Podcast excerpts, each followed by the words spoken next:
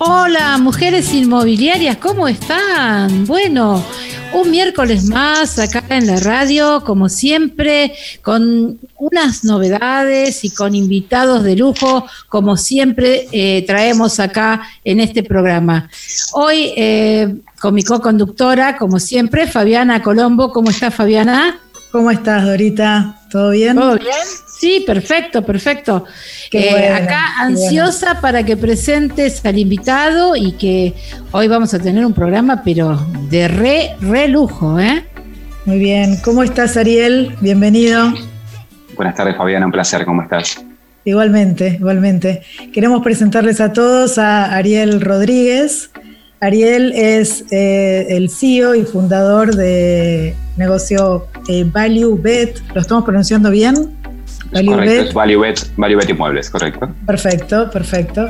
Eh, él ya tiene una presencia de 26 años en el mercado, por lo que estuvimos ahí investigando en, tu sitio. Tal cual. Eh, eh, después también tenés, bueno, un montón de recorrido, porque acá dice que sos training, que sos coach, que sos speaker, thinker, o sea, estás ahí en la comunicación a full. Espectacular. Sí, correcto, exacto. Me gusta. Genial, genial. Y además, bueno, también nos dice que sos fanático de Boca y de Roger Federer, así que nos pareció que era mucho más de vos como para compartirlo con la gente que te está escuchando. Así que bienvenido Ariel una vez más. Muchísimas gracias por la invitación, un placer en serio. por favor, por favor. Y aparte, eh, eh, aparte con el tema de los podcasts, que con eso realmente se está haciendo famoso Ariel. Y eso es lo que quiero que nos empieces a contar ¿Cómo eh, incursionaste eh, por, este, por este medio, por los podcasts, Ariel? Eh, ideas de cuarentena, digamos. ideas, ideas de, aislamiento. a ver, siempre me gusta transmitir, obviamente, los, criterios personales y en base a lo que uno va aprendiendo o, lo que se va formando. y la verdad que, bueno, estando en aislamiento era realmente muy difícil. Mm. Eh, y bueno, nada, se me ocurrió hacer un primer, podcast, un primer podcast eh, con, la idea simplemente de, hacer algo nuevo, eh, sin mucha expectativa, digamos, en cuanto a la repercusión. lo hice más por gusto que por otra cosa. Y bueno, nada. Por hobby. Por suerte. Sí, sí, digamos, una especie de, de hobby, pero con ganas, ¿no? Por supuesto. Eh, y bueno, fue, eh, nada, tuvo, una, tuvo repercusiones que no, no eran esperadas en absoluto. Eh, sinceramente, fue una, una, sorpresa muy buena, digamos. he tenido podcast con arriba de 80.000 reproducciones, lo cual era inimaginable, te lo aseguro. yo cuando son muy buenos, son muy buenos, Ariel. Realmente es para felicitarte. Muchas gracias. Muchas gracias. Eh, cuando hice el primero dije, bueno, lo escucharán algunos amigos, parte de la familia, algunos colegas que, me tienen cariño aprecio. Nunca esperé mucho más que eso, eh, te soy sincero. Eh, pero bueno, después tuvieron una, bueno, todo el movimiento orgánico de la gente que lo comparte, la verdad que muchísimos comentarios positivos. y bueno, nada, en principio lo que hice como una especie de, reitero, invento en cuarentena, terminó siendo algo mucho más profesional, por supuesto, eh, y tuvo una repercusión, como te decía, inesperada. Eh, sinceramente no lo esperaba. ¿Eh? Tal cual, tal cual. Y bueno, vamos a, empezar a hablar un poquito más de temas específicos y como viste el tiempo es tirano, ya te hago la pregunta porque ¿cuál es tu mirada sobre esta nueva ley de alquileres? Sobre la 27551.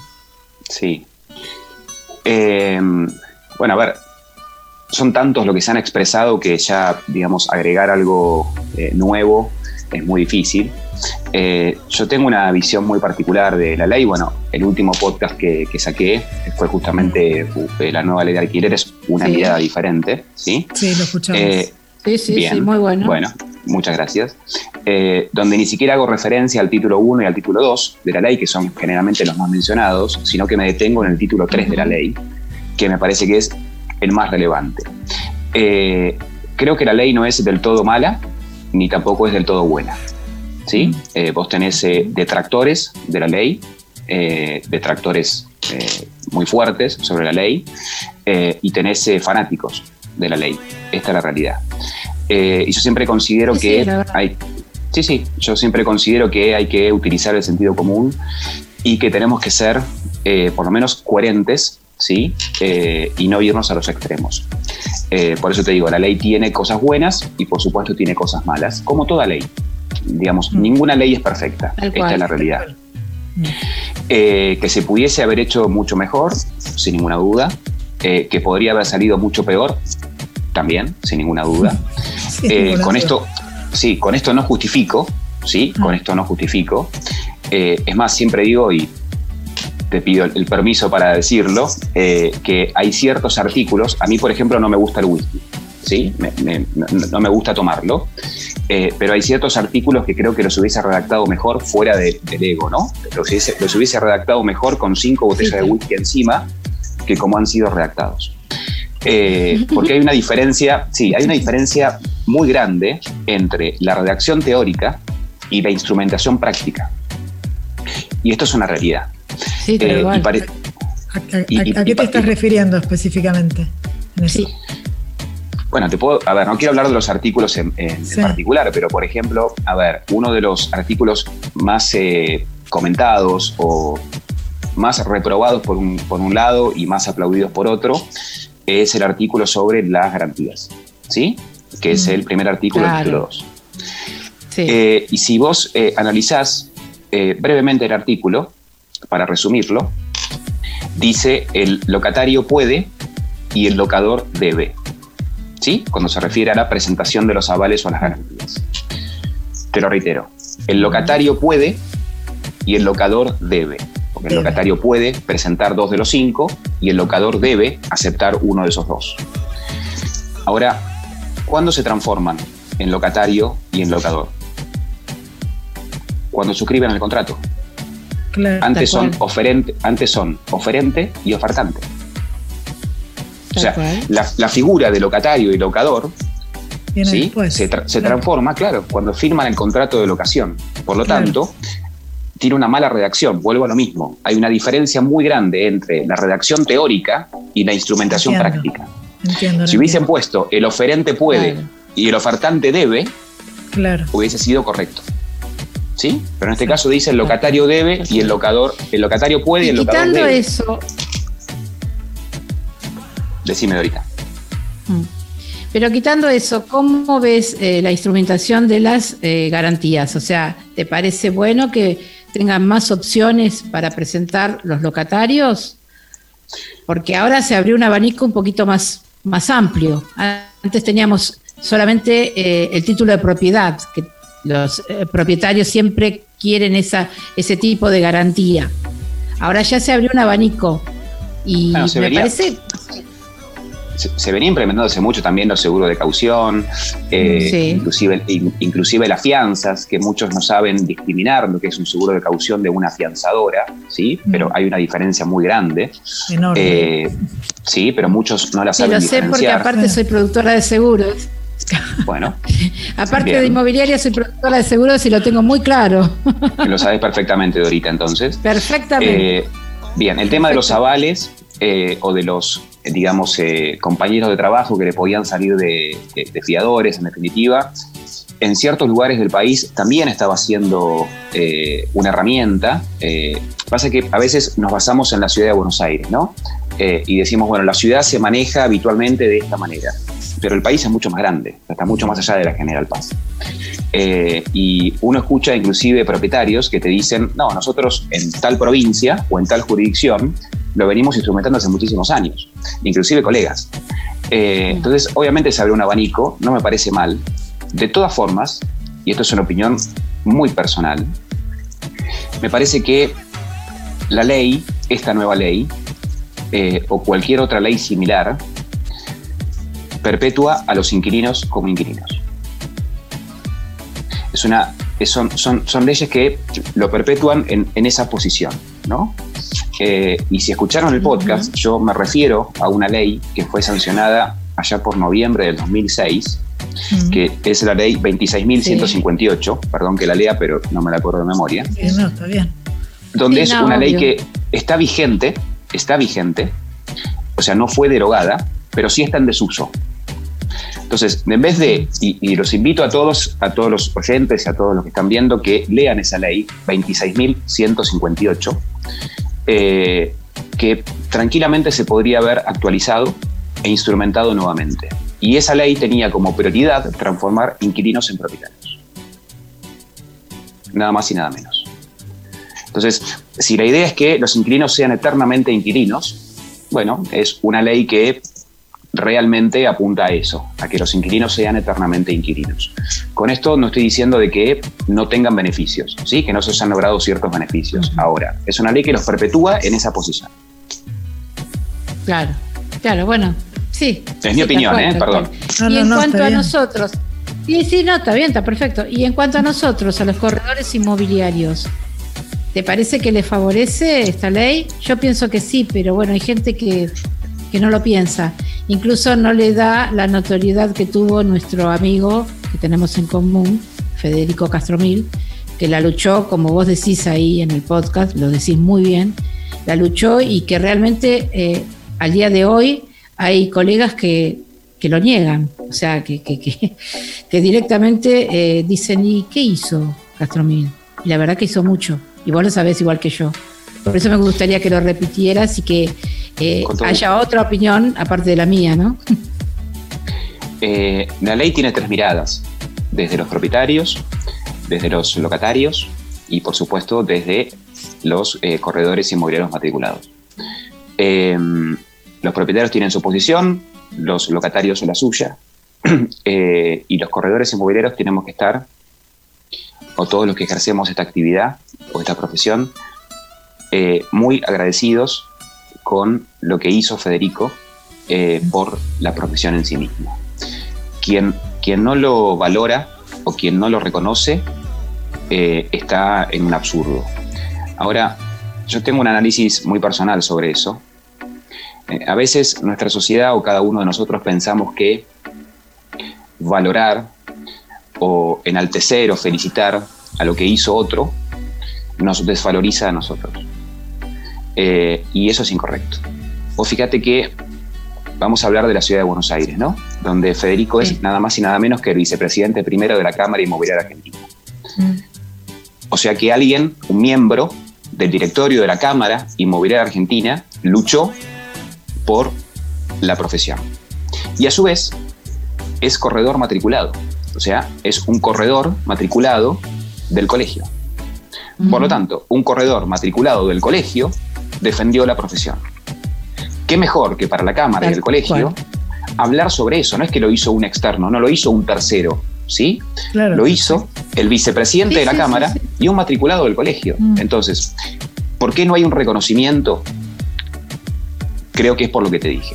Me parece que, eh, y acá me refiero a los egos personales y a las victorias personales o a los logros personales de cada uno. La bendita lucha de egos. Absurda, y más en un momento como este, totalmente absurda. Eh, pero es el punto este de si reconozco que aquel hizo algo bien, me desvalorizo yo, porque yo no lo hice, lo hizo otro. Pero la realidad es que ese otro hizo algo por todos, no hizo algo por él. Entonces, me parece un absurdo no valorarlo, no reconocerlo de la forma que corresponde. Eh, pero bueno, es lo que nos toca, es parte de lo que hay eh, y yo tengo en claro que Federico no lo hizo por eh, obtener ningún tipo de merecimiento ni ningún tipo de reconocimiento, lo hizo porque consideró que tenía que hacerlo, eh, se puso la camiseta, como comúnmente se dice, y obtuvo un logro más que importante. Y, eso para mí merece todo, todo reconocimiento. Para mí, ¿eh? desde mi punto la de vista. La verdad que sí, la verdad que sí, el, tiempo que invirtió y la lucha que tuvo en soledad, como vos decís, en soledad. Claro, es, un trabajo absolutamente casi solitario. Eh, entonces, eh, eso es, por eso digo que es un absurdo no reconocerlo. Es un absurdo. Pero bueno, volvemos a lo mismo. Somos seres humanos, ¿sí? Eh, y los egos personales a veces son mucho más fuertes. bueno, inclusive, a ver, no me quiero ir de tema con esto, pero hasta la envidia surge, ¿no? Entonces, la verdad que me parece, reitero, totalmente absurdo de que no haya realmente un reconocimiento eh, sobre su, función, su trabajo, eh, su esfuerzo. Eh, pero bueno, a ver, es lo que hay, Dorita. lamentablemente no, no, lo podemos cambiar, no podemos cambiar la cabeza de las personas. No, no, pero tal vez en la medida en que también uno pueda como mencionarlo y volver a mencionarlo, tal vez quien no lo haya podido ver en su momento, tal vez pueda como considerarlo, porque es verdad, él, lo invitábamos a otro programa y él nos mencionaba que en algún momento los corredores quedábamos en un lugar literalmente de nada, totalmente desaparecidos. Sí, de comitentes. Sí. Comitentes. bueno, hubo, eh, ustedes lo saben, creo, hubo casi 25 proyectos de ley Mm. Eh, y en esos 25 proyectos de ley, en todos éramos comitentes. Desaparecía la profesión en sí misma. Sí, sí, sí. Por eso, como pero, que. Sí. Pero vos, fíjate que eh, algunos se quejan y dicen no fuimos escuchados, no fuimos llamados. Y yo en el podcast lo dije, si lo que está en riesgo es la profesión, eh, aunque no me aunque no me permitan escuchar, me hago escuchar y aunque no me llamen, voy si es lo que está en riesgo la profesión. ¿eh? Ahora es mucho más cómodo decir, ah, no me llamaron, No, me, escucharon, listo. Eh, eso es facilismo. ¿eh? Si esa es la, la, función o esa es la gestión, bueno, difiero claramente. Federico no, Federico no se quedó con me va a ser difícil, no me van a escuchar, eh, voy a tener que luchar con intereses totalmente opuestos. No, no, no.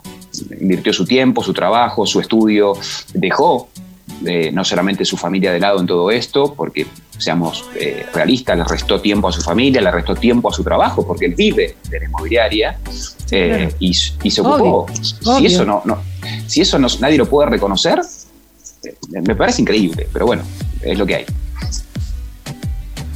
Sí, sí, la verdad que sí, es lo que hay, es lo que hay. Y bueno, y con respecto a, nuestro colegio inmobiliario, a, la gente que eh, lleva la delantera, ¿qué opinión tenés? ¿Qué, tendrían que mejorar para vos eh, Cusigba, por ejemplo? Bueno, podríamos hablar de un día. Em, bueno, tratando de hacer un, pequeño podcast. claro, claro, un pequeño. Yo creo que lo que em, principalmente tiene que mejorar es la formación de sus matriculados. Me parece que es algo muy importante.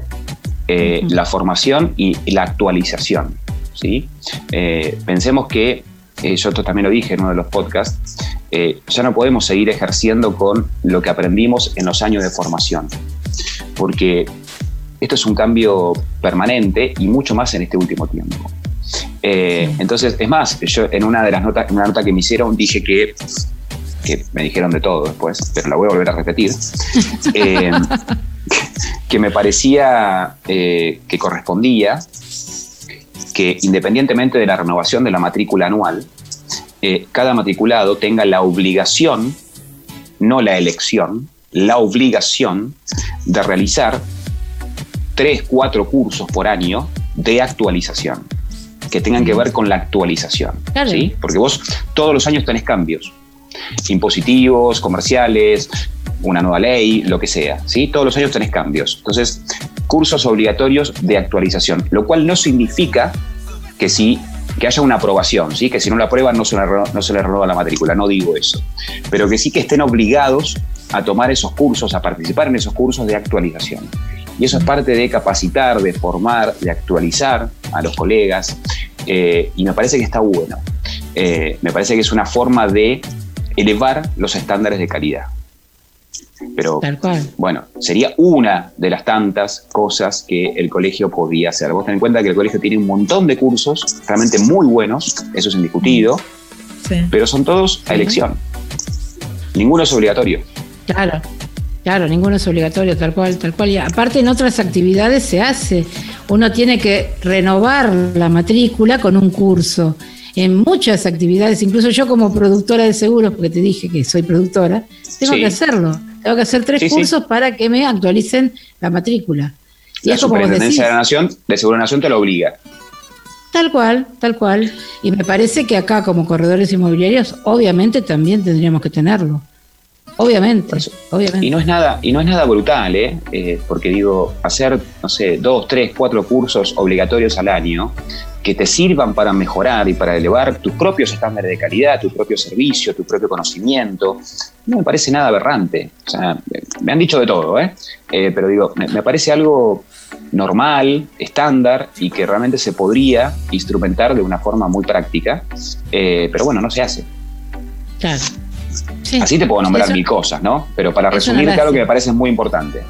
Bueno, y algo que sea beneficioso, que veas que CUSIC va a hacer por nosotros, porque así como decís lo malo hay que decir lo bueno. ¿Tenés algo bueno para destacar?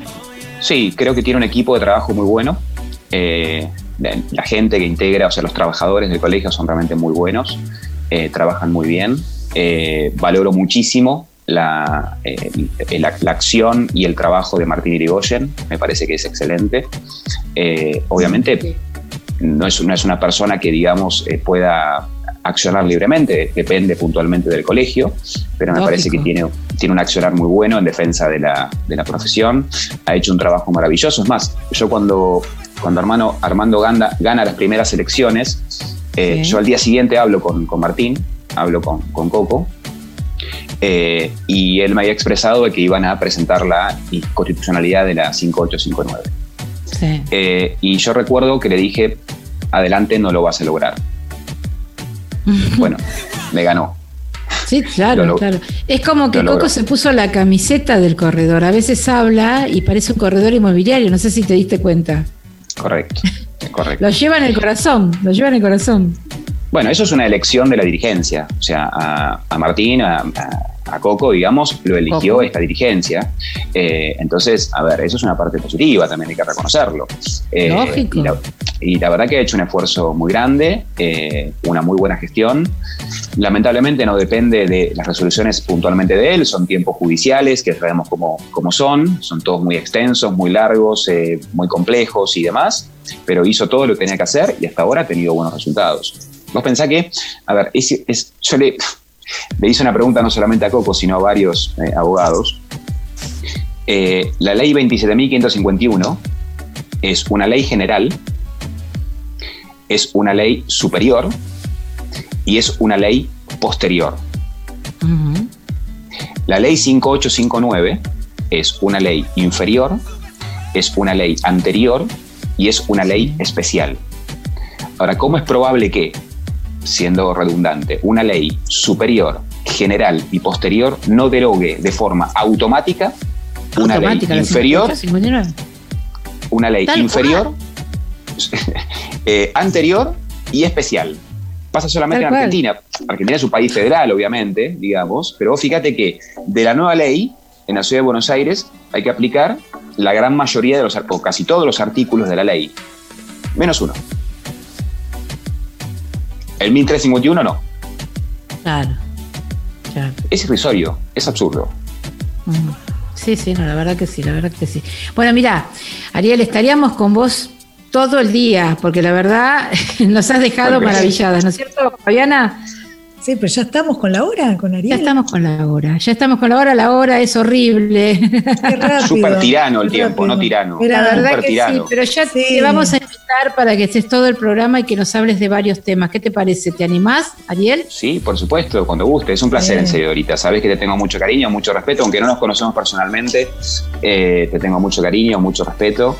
Eh, es más, quedan algunas cosas pendientes para hablar. Me parece que esto de Federico eh, a vos te ha tocado también, eh, tanto a vos como, como, a Marce, eh, porque creo que en cierta forma les ha pasado algo muy parecido. Tal cual, tal cual. Pero eso lo vamos a hablar otro día. ¿Qué te parece, Ariel? Cuando quieras, no hay problema. Bueno, te agradezco mucho que hayas venido y bueno, vuelvo a decirte, pasó la hora volando con vos, la media hora volando. Sí, pasa, pasa volando. que sí. Gracias por la invitación, en serio. No, por Gracias favor. Por, por, tu opinión y por haber compartido este rato con nosotras. Un gran placer.